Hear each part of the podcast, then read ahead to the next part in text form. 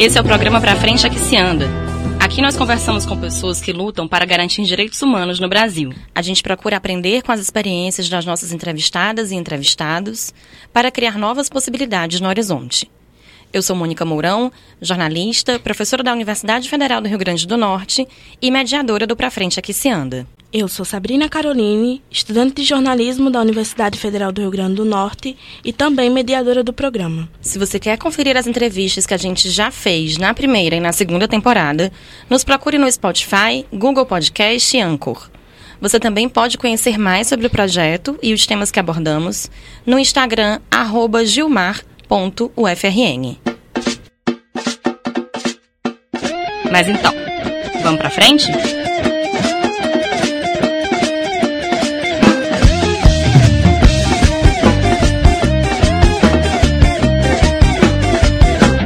Neste episódio, vamos falar sobre a especulação imobiliária e o novo plano diretor do município de Natal, em vigor desde 2022. Vamos conhecer mais sobre o processo de discussão do plano, as mudanças implementadas e como elas têm se relacionado com a especulação imobiliária e o direito à moradia. Natal é uma pequena porção de terra de 170.298 quilômetros quadrados de extensão, cercada por águas de várias salinidades em quase todos os seus lados. A leste, o Oceano Atlântico. Nos outros pontos, há intervalos irregulares e dividindo sua posse com Parnamirim, Macaíba e São Gonçalo do Amarante, lagoas, riachos, córregos, açudes e poças de lama produzidas tanto pela natureza como por uma ocupação humana não saneada. O relevo é caracterizado por dunas fixas e móveis de areia branca, nua ou forrada pela Mata Atlântica, cada vez mais escassa quanto menos virgem.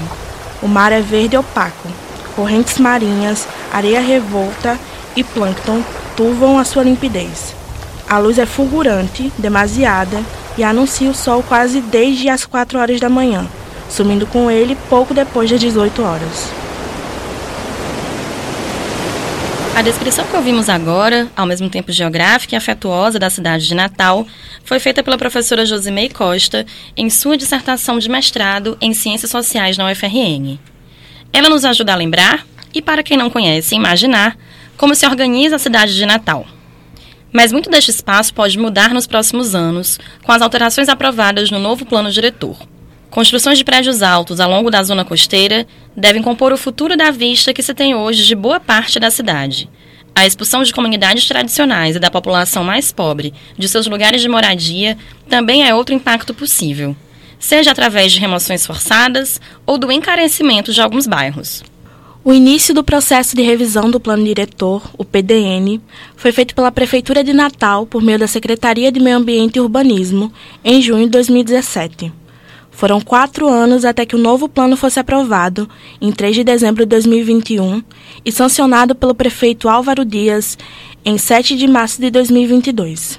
O plano diretor é responsável por definir os instrumentos de planejamento urbano para reorganizar os espaços da cidade e garantir a melhoria da qualidade de vida da população. Pedro Levi, advogado do Centro de Referência em Direitos Humanos Marcos Dionísio, o CRDH, e um de nossos entrevistados, explica mais sobre a função do plano diretor. Normalmente, quando se fala em plano diretor, né, se imagina esse documento burocrático, muito técnico, cheio de legislação urbanística que pouco tem a ver com a nossa vida. Mas, na verdade, né, o sentido que o plano diretor tem hoje é de organizar, né, de coordenar o uso do território. Né? Então, de que forma se pode construir, onde não pode construir, quem pode construir e não só construir, usar mesmo, né? Então, nós vivemos dentro de uma cidade e é sobre esse território que a vida se dá e interferir sobre esse território é interferir sobre o nosso modo de vida. Então, o plano diretor altera concretamente o nosso modo de vida, desde comunidades pesqueiras a comunidades periféricas, até quem mora nos prédios da Zona Sul, pode ter algum tipo de de alteração de modo de vida a partir desse uso da cidade. Né? Segundo a cartilha Lei Complementar 2008-2022, novo Plano Diretor de Natal, produzida e divulgada pela Prefeitura Municipal do Natal, durante o processo de discussão de propostas foram realizadas, ao todo, 14 oficinas. Nove nas regiões administrativas e quatro com segmentos da sociedade, seis audiências públicas, quatro seminários de aprofundamento técnico, dois seminários de capacitação para os delegados e delegadas e mais de 100 reuniões de grupos de trabalho. No total, foram recebidas mais de 4 mil contribuições. Por outro lado, em relação à participação popular, a Federação das Indústrias do Rio Grande do Norte, FIERN, divulgou em dezembro de 2021 uma pesquisa feita através do Instituto Conectar, que apontava que 80% dos entrevistados acreditava que o grau de importância da revisão do plano diretor era muito alto, mas em contrapartida, só 33% tinha conhecimento de que essa revisão estava sendo feita. Eu costumo dizer que o direito à informação é o primeiro direito, né? O primeiro no sentido que quando você tem acesso à informação, você tem a possibilidade, pelo menos a possibilidade de tomar consciência sobre as contradições da sua vida e da sua vida coletiva e do seu espaço, do seu território. Né? Então, ter acesso à informação é o primeiro passo para a organização né? e para a luta mesmo em direitos humanos. O que o plano diretor de Natal fez com metodologias né, de distanciamento, de evitar a participação popular, com pouco ou nenhuma divulgação, criando espaços online que eram absolutamente controlados pela própria gestão, né, dificultando ou criando espaços violentos, às vezes realmente com assédios, com misoginia, né, espaços que, que, que se tornam violentos para quem está participando, é uma estratégia. É uma estratégia política de negar a participação popular, de negar a transparência, de negar o acesso à informação, porque é uma estratégia para você não tomar consciência do que está acontecendo e não só, mas para que você se canse, né? Para você se canse desse processo, você passa a achar que não vale mais a pena, para que você que dificulte de fato que você participe do debate sobre as suas próprias contradições seu próprio território. Esse que ouvimos agora foi novamente Pedro Levi. Apesar dos quatro anos de trâmite, questões como a pandemia prejudicaram o processo. Como resultado, os vereadores tiveram menos tempo para analisar as propostas e o plano diretor foi votado em caráter de urgência. O prefeito de Natal entregou as alterações no plano aos vereadores em 29 de setembro de 2021. Durante a entrega, os vereadores da oposição e os independentes decidiram se ausentar do plenário simbolicamente em protesto. O plano diretor acabou sendo votado no dia 23 de dezembro. Para mais informações sobre a participação das entidades envolvidas, ouvimos Robério Paulino, vereador do município de Natal pelo PSOL e professor do Departamento de Políticas Públicas da Universidade Federal do Rio Grande do Norte. O FRN. Tanto a concepção do plano diretor quanto a sua implementação, ela excluiu. Eles fizeram, fizeram sim é, é assembleias, né? Fizeram sim é, audiências públicas, mas foi de fachada, porque de fato eles mobilizavam para essas audiências públicas gente é, ligada à própria prefeitura. Nós fizemos isso na Câmara, a própria Câmara fez também audiências, mas independentemente de qualquer discussão, é, a, a, a, maioria ali, a, o prefeito tinha uma maioria muito folgada na Câmara Municipal para implementar e aprovar o plano que veio da prefeitura, como eles quiseram, né? É sob medida para atender o interesse do empresariado, infelizmente. O professor Roberto Paulino explica por que os empresários são os maiores beneficiados com as novas alterações no plano diretor na cidade de Natal. Infelizmente, o que nós constatamos durante a, a discussão do plano diretor é, aqui em Natal é que esse plano atende essencialmente os interesses é, dos grandes grupos econômicos da área imobiliária. Né?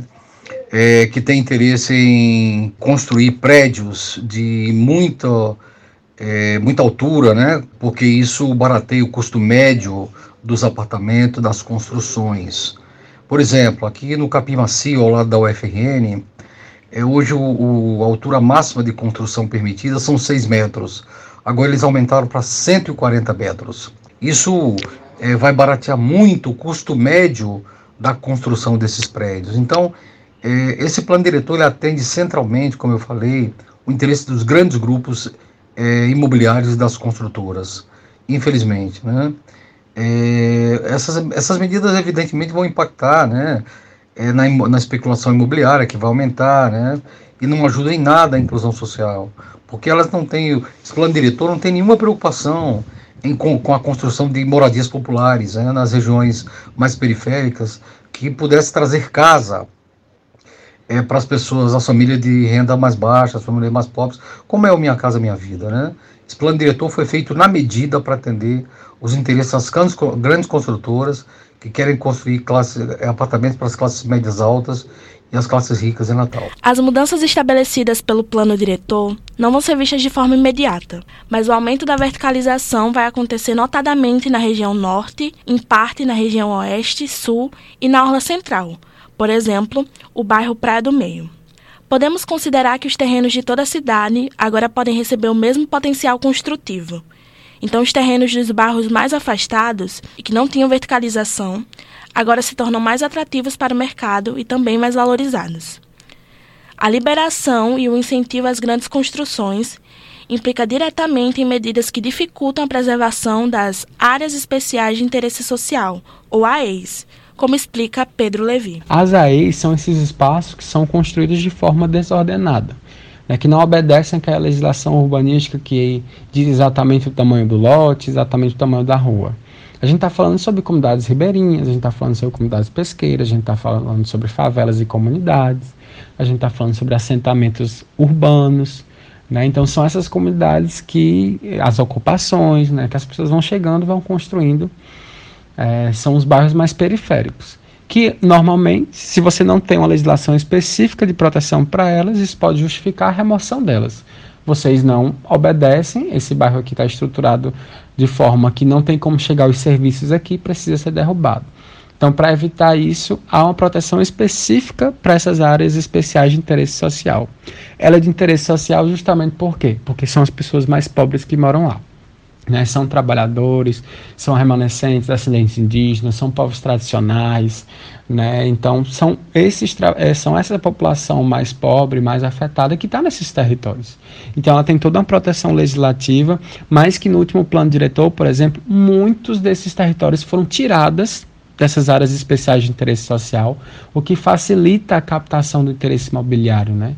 Então facilita a entrada dos interesses do capital já que essa área não está sendo mais protegida, e elas foram tiradas, retiradas desse, dessa, dessa legislação sem diagnósticos, sem discussões profundas, elas simplesmente foram retiradas. Né? Então, você agora tem territórios que você não tem o impedimento, por exemplo, de fazer espigão, mesmo que seja uma área de proteção, né, uma área de especial interesse social, seja uma comunidade, porque isso foi permitido e foi alterado o gabarito também desses territórios. Né? Então, no nosso entendimento, isso é uma ampliação, uma possibilidade maior agora da especulação imobiliária e como é que ela age. Ainda sobre as AEs, antigamente conhecidas como ZEIs, a urbanista, ativista e professora da Universidade Federal do Rio Grande do Norte, o FRN, Ruth Ataíde, destaca. As estratégias de controle da ocupação do solo, notadamente as relacionadas com o controle de gabarito e proteção das, das AEs localizadas nesses bairros, vinham sendo efetivas até o plano diretor de 2007, que foi recentemente alterado pelo plano diretor atualmente em vigor, sancionado em abril de 2022. As restrições à ocupação do solo foram flexibilizadas e poderão impactar a, a, ocupação de toda a zona costeira. A especulação imobiliária resulta na concentração de empreendimentos de luxo, que muitas vezes são deixados vazios, enquanto a população de baixa renda é empurrada para áreas periféricas e sem infraestrutura adequada. Isso contribui para a desigualdade social, para a formação de favelas, assentamentos e o aumento da população de rua. Como dito pelo advogado Pedro Levi, a falta de proteção nas áreas especiais de interesse social pode levar à remoção dessas comunidades. Para saber mais sobre os impactos desse processo, ouvimos Marcos Antônio, morador de ocupação urbana e coordenador do movimento UMLB. As pessoas acham que a gente questiona a questão é, ah, mas se não tiver é, mais casa, não tem mais é, moradia para o povo. A questão é que eles só vão construir em áreas privilegiadas o que vai acontecer com isso? São aí remoções coercitivas. O que, que a gente entende por é, remoções coercitivas? As pessoas não querem sair, né? São famílias que é, cresceram né, nesses bairros, principalmente da Orla, né? Cresceram ali, é, cres é, nasceram, cresceram, tiveram suas próprias famílias e hoje sabe que mais cedo ou mais tarde vai bater é, a defesa é, civil, oficial de justiça, assistente social, dizendo que vão ter que desapropriar aquela área devido à requalificação da orla e melhoramento para o turismo. O plano diretor de Natal não sofreu alterações desde 2007. Nos últimos anos, o que se viu no município foi o grande espalhamento da cidade, que resultou na fuga de investimento para as regiões metropolitanas de Natal, como Parnamirim, São Gonçalo do Amarante e Ceará-Mirim. Não foi possível conter o esvaziamento das regiões centrais, e um dos motivos é a especulação imobiliária. Esse processo tem um impacto direto sobre o direito à moradia adequada. Quando os preços dos imóveis são inflacionados artificialmente, muitas pessoas não conseguem ter acesso a uma moradia digna, seja pela falta de recursos financeiros ou pela falta de disponibilidade de imóveis em áreas bem localizadas. Em Natal, esse tem sido um problema crônico. Se tornou mais fácil construir casas nas extremidades da periferia, onde, infelizmente, o acesso à saúde, mobilidade, lazer e infraestrutura é mínimo ou nulo. Um exemplo disso é o crescimento de bairros periféricos na Zona Norte e na Zona Oeste de Natal.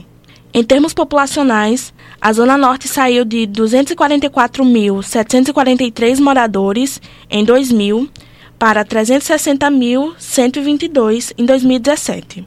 Já a Zona Oeste saiu de 195.584 para 235.072 no mesmo período. Marcos Antônio ressalta os impactos da especulação para as populações periféricas do município. Olha, a gente acredita que a especulação imobiliária existente e a forma que ela atua, né, não só na nossa cidade, mas em todo o pa país, é uma das maiores mazelas é, que a reforma urbana deve é, enfrentar né, na cidade, porque não haverá é, reforma urbana verdadeiramente é, transformadora se a gente não mexer com a especulação imobiliária. Porque a gente vê muitos terrenos abandonados, prédios abandonados, eles deixam é, o mato crescer, o prédio ficar em ruína simplesmente pelo desejo de encarecer o imóvel ou terreno daqui a 5, 10 anos. E isso é porque a, imobili a especulação imobiliária impõe que ali não vai se construir nada enquanto não tiver mobilidade naquela região, enquanto não tiver é, equipamentos é, do tipo exemplo escolas, postos de saúde, né? Tudo isso influencia, né?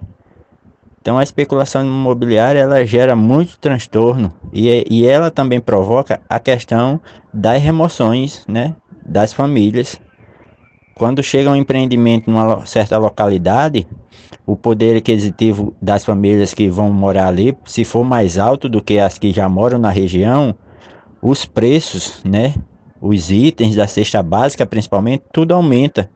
Né? Então, quem mora ali tem um padrão de vida razoável, na medida do possível, que é por ser de baixa renda, não consegue garantir que tem o pouco para sobreviver. Aí, como o plano diretor poderia ajudar isso? Era só usar as ferramentas legais, né? Usar o imposto progressivo, né?